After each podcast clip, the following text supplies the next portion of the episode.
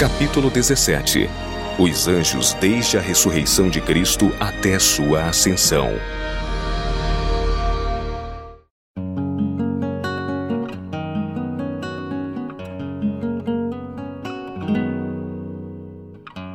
A manhã da ressurreição.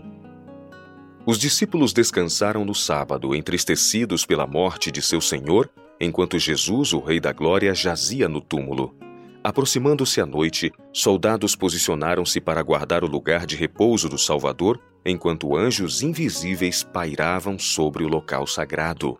Lentamente passara a noite do primeiro dia da semana. Havia soado a hora mais escura, exatamente antes do raiar da aurora. Cristo continuava prisioneiro em seu estreito sepulcro. A grande pedra estava em seu lugar, intacto o selo romano, a guarda de sentinela. Vigias invisíveis ali estavam também. Exércitos de anjos maus se achavam reunidos em torno daquele lugar. Houvesse sido possível e o príncipe das trevas, com seu exército de apóstatas, teria mantido para sempre fechado o túmulo que guardava o Filho de Deus. Uma multidão celeste, porém, circundava o sepulcro. Anjos magníficos em poder o guardavam, esperando o momento de saudar o príncipe da vida. E enquanto ainda era escuro, os anjos vigilantes sabiam que o tempo para o livramento do amado Filho de Deus, seu querido comandante, era quase vindo. Enquanto esperavam com a mais profunda emoção a hora de seu triunfo, um poderoso anjo veio voando rapidamente do céu.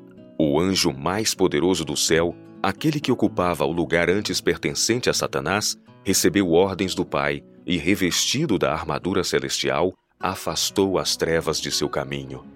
Seu rosto lembrava um relâmpago e suas vestes eram tão alvas como a neve. Um dos anjos que havia testemunhado a humilhação de Jesus e que agora guardava seu sagrado local de repouso, uniu-se ao anjo vindo do céu, e juntos vieram ambos ao sepulcro. A terra sacudiu-se e tremeu quando eles se aproximaram, produzindo-se um poderoso terremoto. O rosto que os soldados romanos contemplam não é o de um guerreiro mortal, é a face do mais poderoso dos exércitos do Senhor. Este mensageiro é o que ocupa a posição da qual caiu Satanás. Fora ele que nas colinas de Belém proclamara o nascimento de Cristo. A terra treme à sua aproximação. Fogem as multidões das trevas. O anjo aproximou-se da tumba, removeu a pedra como se fosse um pequeno seixo e sentou-se sobre ela. A luz do céu circundou a tumba, e o céu inteiro foi iluminado pela glória dos anjos. O comandante angélico tomou a pedra cuja colocação naquele lugar requerera a participação de muitos homens fortes, rolou-a para o lado e sentou-se sobre ela. Seu companheiro entrou no sepulcro e desatou os lençóis que envolviam a face e a cabeça de Jesus. Então o poderoso anjo, com voz que fez a terra tremer, disse: Jesus, Filho de Deus, teu Pai te chama. Aquele que havia adquirido o poder de vencer a morte e a sepultura saiu da mesma como conquistador. Em meio às contorções da terra, o clarão de relâmpagos e o rugido dos trovões. Aquele que dissera, dou a minha vida para tornar a tomá-la, João 10, 17, saiu da tumba para a vida que nele mesmo se encontrava. A humanidade morrera, porém não a divindade. Em sua divindade possuía Cristo o poder para quebrar os laços da morte. A divindade resplandeceu através de Cristo enquanto ele saía da sepultura e se erguia triunfantemente sobre a morte e o sepulcro. A guarda romana foi capacitada a suportar o espetáculo, pois tinham de apresentar a mensagem como testemunha da ressurreição de Cristo. Os guardas encheram-se de terrível temor. Onde ficara o seu poder para guardar o corpo de Jesus? Já nem pensavam em seu dever, tampouco em que os discípulos houvessem roubado o corpo. Seu temor e assombro devia-se à excessiva glória da luz dos anjos, que os rodeava mais intensa que a do sol. Os guardas romanos viram os anjos e caíram como mortos ao solo. Em solene admiração, a multidão angélica presenciou a cena. Quando Jesus saiu majestosamente do sepulcro, aqueles radiantes anjos se prostraram até o chão e o adoraram. Glorificaram-no então com cânticos de vitória e triunfo. Os soldados ouviram os habitantes celestiais cantando com grande regozijo e triunfo. Venceste Satanás e os poderes das trevas. Tragada foi a morte na vitória. 1 Coríntios 15, 54. E ouvi uma grande voz no céu que dizia: Agora chegada está a salvação e a força, e o reino do nosso Deus, e o poder do seu Cristo, porque já o acusador de nossos irmãos é derribado, o qual diante do nosso Deus os acusava de dia e de noite. Apocalipse 12, 10. Quando a multidão angélica regressou aos céus e sua luz e glória se dissiparam, os guardas romanos ergueram-se para constatar se lhes era seguro olhar à volta. Encheram-se de assombro quando viram a grande pedra removida da porta do sepulcro, onde Jesus já não se achava. Satanás não triunfara. Seus anjos haviam fugido diante da intensa e penetrante luz dos anjos celestes. Queixaram-se amargamente a seu rei de que a presa lhes fora arrebatada com violência e que aquele a quem tanto odiavam havia ressuscitado dentre os mortos. Imediatamente após a ressurreição de Cristo. Por um momento, Satanás pareceu mostrar preocupação e desânimo. Convocou um concílio com seus anjos a fim de considerar quais deveriam ser os passos seguintes em sua obra contra o governo de Deus. Satanás disse: Devemos apressar-nos em retornar aos sacerdotes e príncipes. Fomos bem-sucedidos em enganá-los, em cegar-lhe os olhos e endurecer-lhes o coração contra Jesus. Nós os fizemos crer que ele era um impostor.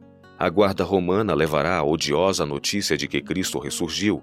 Levamos os sacerdotes e príncipes a odiarem a Jesus e a assassiná-lo. Agora mostrem claramente que eles, assassinos que são, se a notícia da ressurreição de Cristo se tornar conhecida, virão a ser apedrejados pelo povo por haverem matado um homem inocente.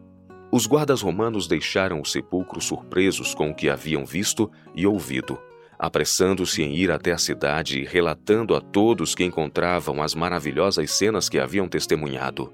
Enquanto isso, um mensageiro foi enviado aos sacerdotes e príncipes, anunciando-lhes: Cristo, a quem vocês crucificaram, ergueu-se dentre os mortos. Um servo foi imediatamente enviado com uma mensagem particular ordenando que os guardas romanos se apresentassem no palácio do sumo sacerdote.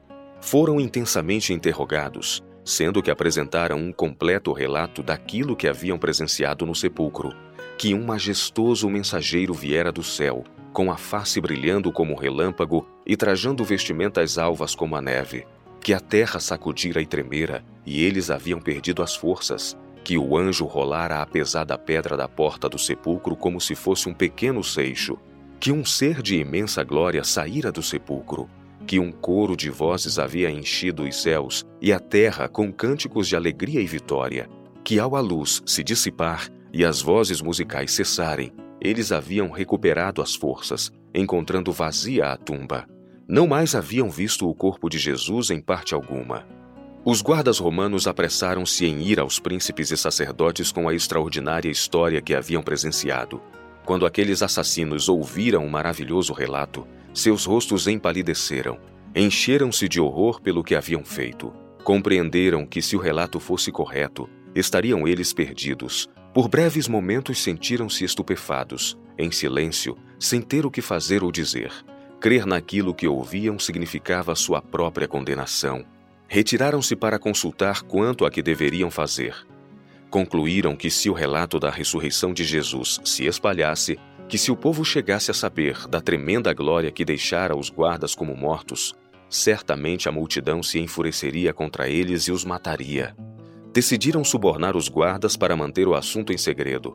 Ofereceram-lhes muito dinheiro para que dissessem que, enquanto dormiam, os discípulos haviam vindo para roubar o corpo de Cristo.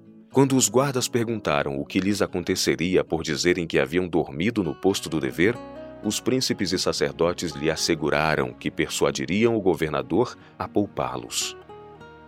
As mulheres vão ao sepulcro. As mulheres que estiveram junto à cruz de Cristo esperaram atentas que passassem as horas do sábado.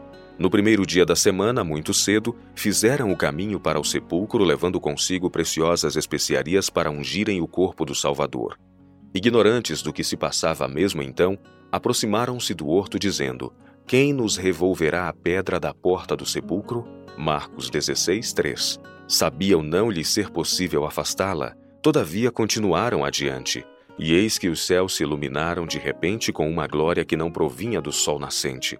A terra tremeu, elas viram que a pedra fora removida. O sepulcro estava vazio. As mulheres que foram ao sepulcro não partiram todas do mesmo lugar. Maria Madalena foi a primeira a chegar ao local, e ao ver que a pedra fora retirada, correu para anunciá-lo aos discípulos. Enquanto isso, chegaram as outras mulheres. Havia uma luz em volta do sepulcro, mas o corpo de Jesus não se achava ali. Enquanto andavam em retorno, viram de repente não se encontrarem sós. Um jovem de vestes brilhantes estava sentado junto ao túmulo. Era o anjo que rolara a pedra. Tomara a forma humana a fim de não atemorizar essas discípulas de Jesus. Todavia brilhava-lhe ainda em torno a glória celestial. As mulheres sentiram-se terrivelmente amedrontadas e inclinaram-se com o rosto em terra, pois a visão do ser celestial era mais do que podiam suportar. O anjo foi compelido a ocultar ainda mais sua glória, antes de poder conversar com elas. Não tenhais medo, disse ele, pois eu sei que buscais a Jesus que foi crucificado. Ele não está aqui, porque já ressuscitou como tinha dito. Vinde e vede o lugar onde o Senhor jazia. E depois, imediatamente, e dizei aos seus discípulos que já ressuscitou dos mortos. Mateus 28, 5 a 7. De novo olharam elas para o sepulcro e tornaram a ouvir as maravilhosas novas. Outro anjo em forma humana ali está, e diz: Por que buscais o vivente entre os mortos? Não está aqui, mas ressuscitou. Lembrai-vos como vos falou, estando ainda na Galiléia, dizendo: Convém que o filho do homem seja entregue nas mãos de homens pecadores e seja crucificado, e ao terceiro dia ressuscite. Lucas 24, 5 a 7. Ressuscitou, ressuscitou. As mulheres repetem e tornam a repetir as palavras. Cristo ascende ao Pai.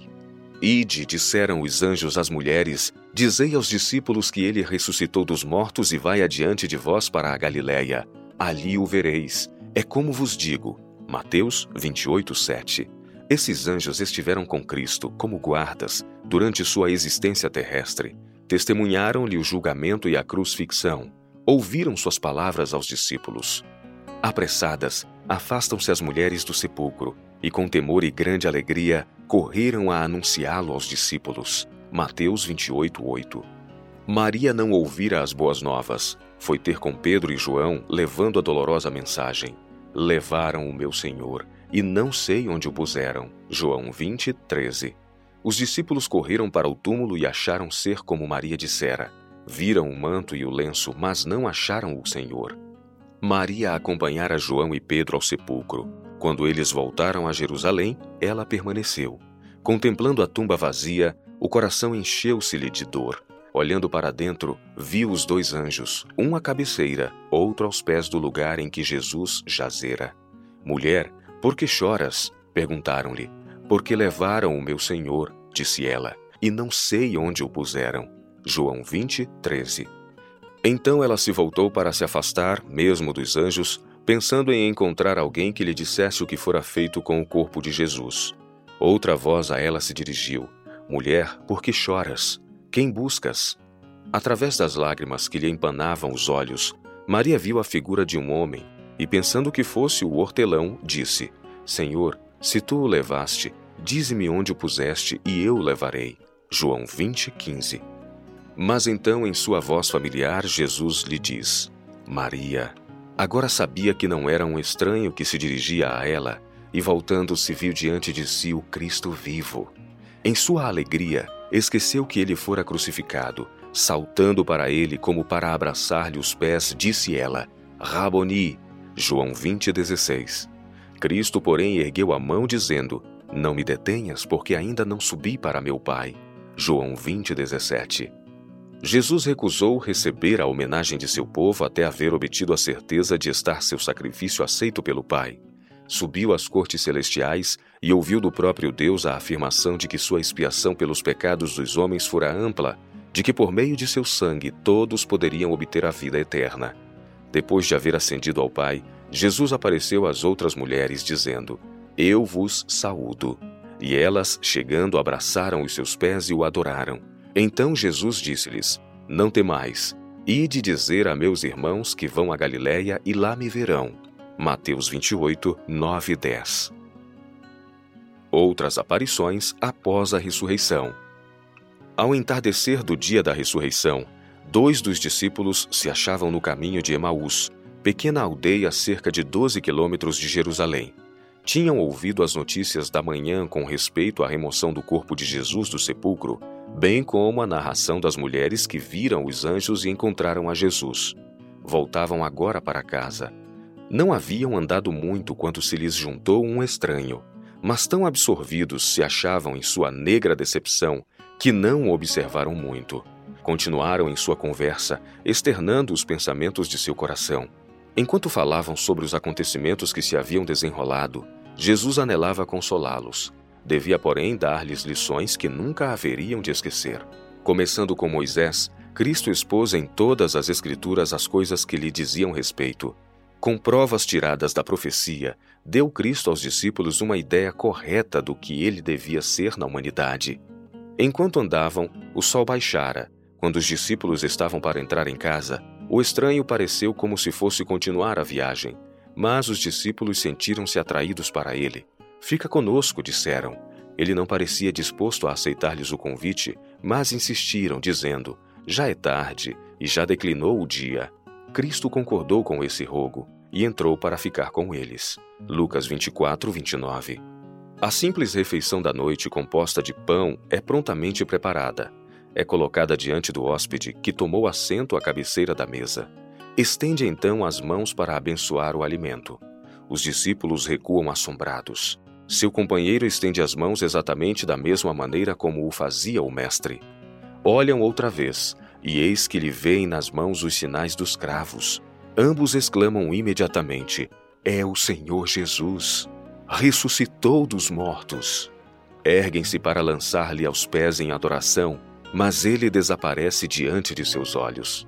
Mas com essas grandes novas a comunicar, não se podiam sentar e conversar.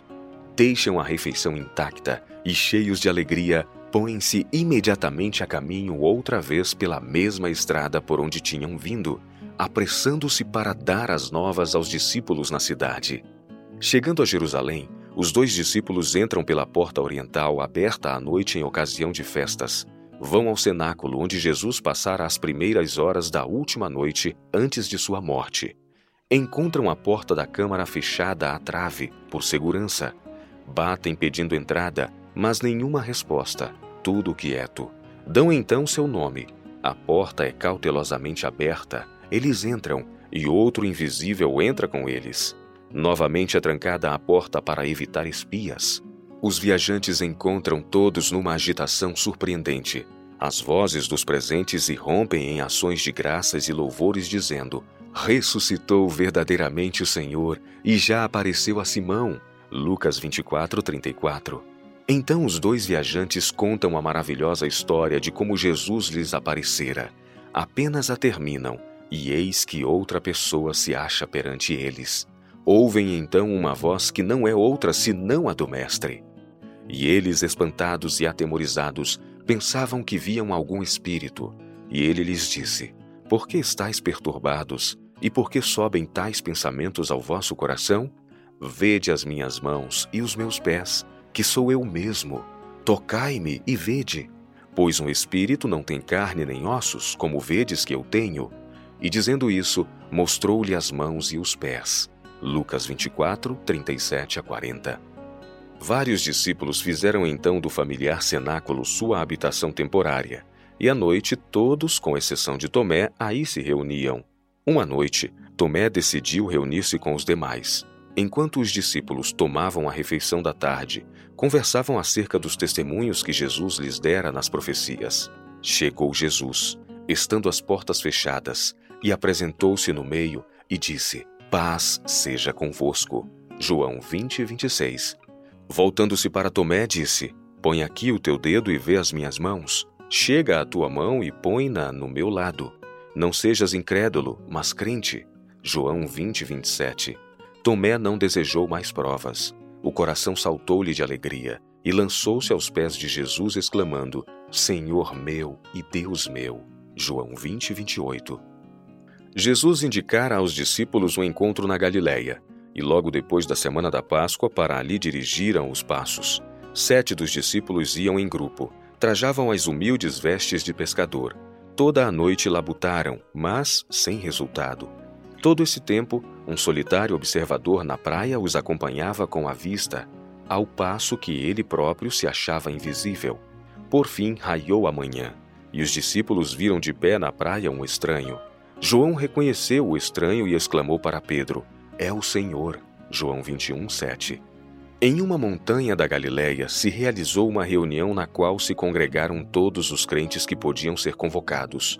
Ao tempo designado, cerca de 500 crentes estavam reunidos em pequenos grupos na encosta da montanha, ansiosos por saber tudo o quanto fosse possível colher dos que tinham visto Jesus depois da ressurreição. De repente achou-se Jesus no meio deles. Ninguém podia dizer de onde nem como viera. Agora declarara que lhe era dado todo o poder Mateus 28, 18. Suas palavras levaram a mente dos ouvintes acima das coisas terrenas e temporais, às celestiais e eternas. Por quarenta dias permaneceu Cristo na terra, preparando os discípulos para a obra que deviam fazer e explanando o que até então eles tinham sido incapazes de compreender. Falou-lhes das profecias concernentes a seu advento, sua rejeição pelos judeus e sua morte, mostrando que cada especificação dessas profecias tinha sido cumprida. Falou-lhes também que deviam considerar o cumprimento dessas profecias como garantia do poder que haveria de assisti-los nos seus futuros labores. A Ascensão de Cristo. Chegou o momento de Cristo ascender ao trono do Pai. Como local de sua ascensão, escolheu Jesus aquele tantas vezes consagrado por sua presença, o Monte das Oliveiras. Com os onze discípulos, dirige-se Jesus agora para o monte. Ao passarem pela porta de Jerusalém, muitos olhares curiosos seguem o pequeno grupo chefiado por aquele que poucas semanas antes fora condenado pelos principais e crucificado. Chegando ao Monte das Oliveiras, Jesus vai abrindo o caminho até o cume, a vizinhança de Betânia. Ali se detém, e os discípulos reúnem-se-lhe em torno. Raios de luz parecem irradiar-lhe do semblante enquanto os contempla amorosamente, com as mãos estendidas numa bênção e como numa firme promessa de seu protetor cuidado, ascende Jesus lentamente dentre eles, atraído para o céu por um poder mais forte que qualquer atração terrestre. Ao subir mais e mais, os assombrados discípulos, numa tensão visual, buscam um último vislumbre de seu Senhor ascendendo ao céu. Quando Jesus ascendeu do Monte das Oliveiras, não foi visto apenas por uns poucos discípulos, porém muitos o viram. Houve uma multidão de anjos, milhares de milhares, que contemplaram o Filho de Deus enquanto ele subia. Enquanto os discípulos continuam a olhar para cima, ouvem qual música maviosa, vozes que se lhes dirigem. Voltam-se e veem dois anjos em forma humana, os quais lhes falam, dizendo: Varões galileus, por que estáis olhando para o céu? Esse Jesus que dentre vós foi recebido em cima no céu, há de vir assim como para o céu o vistes ir. Atos dos Apóstolos 1:11. Esses anjos eram do grupo que estivera esperando numa nuvem brilhante para acompanhar Jesus à morada celestial. Os mais exaltados dentre a multidão angélica eram os dois que foram ao sepulcro na ressurreição de Cristo e com ele estiveram durante sua vida na terra. Cristo foi levado ao céu numa nuvem composta de anjos viventes. Enquanto o séquito de anjos o recebia, dele lhes vieram as palavras, ou seja, aos discípulos: Eis que eu estou convosco todos os dias, até a consumação dos séculos. Mateus 28, 20. Milhares e milhares de anjos escoltaram honrosamente a Cristo rumo à cidade de Deus, cantando: Levantai, ó portas, as vossas cabeças, levantai-vos, ó entradas eternas, e entrará o Rei da Glória. Salmos 24, 7 e 9. Os anjos sentinelas nas portas exclamavam: Quem é este Rei da Glória? Salmos 24, 8 e 10. Quando Cristo se aproximava da cidade de Deus, as vozes de milhares de anjos ergueram-se, e os mais elevados dentre os anjos cantaram: Levantai, ó portas, as vossas cabeças, levantai-vos, ó entradas eternas, e entrará o Rei da Glória. Salmos 24, 7 e 9. Outra vez ergue-se o desafio: Quem é este Rei da Glória? Os anjos que acompanhavam a Cristo responderam: O Senhor dos Exércitos, ele é o Rei da Glória. Salmo 24, 10. E a embaixada celestial passa pelas portas. Quando Cristo ascendeu ao alto, levando uma multidão de cativos e escoltado pela multidão celestial, foi recebido nas portas da cidade. Possuía então a mesma exaltada estatura que tivera antes de vir ao mundo e morrer pelo homem. Cristo é acompanhado à presença do Pai. Ali está o trono circundado pelo arco da promessa. Ali estão serafins e querubins. Os anjos estão à sua volta, porém Cristo os faz recuar. Entra à presença do Pai, aponta ao seu triunfo aqueles que com ele ressuscitaram, os representantes dos cativos mortos que sairão de suas sepulturas quando a trombeta soar. Aproxima-se do Pai e diz: Pai, está consumado. Cumpri a tua vontade, meu Deus. Completei a obra da redenção. Se a tua justiça está satisfeita, onde eu estiver, também eles estejam comigo para que vejam a minha glória que me deste. João 17, 24. Os braços do Pai estreitam o Filho, e ouve-se-lhe a voz dizendo: Todos os anjos de Deus o adorem. Hebreus 1, 6.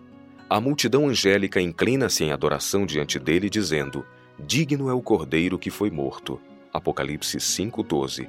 E vive outra vez o triunfante conquistador. Ao transpor as portas celestiais, foi Jesus entronizado em meio à adoração dos anjos. Tão logo foi esta cerimônia concluída, o Espírito Santo desceu em ricas torrentes sobre os discípulos, e Cristo foi de fato glorificado com aquela glória que tinha com o Pai desde toda a eternidade. O derramamento pentecostal foi uma comunicação do céu de que a confirmação do Redentor fora aceita. De conformidade com sua promessa, Jesus enviara do céu o Espírito Santo sobre seus seguidores em sinal de que ele, como sacerdote e rei, recebera todo o poder no céu e na terra, tornando-se o ungido sobre seu povo.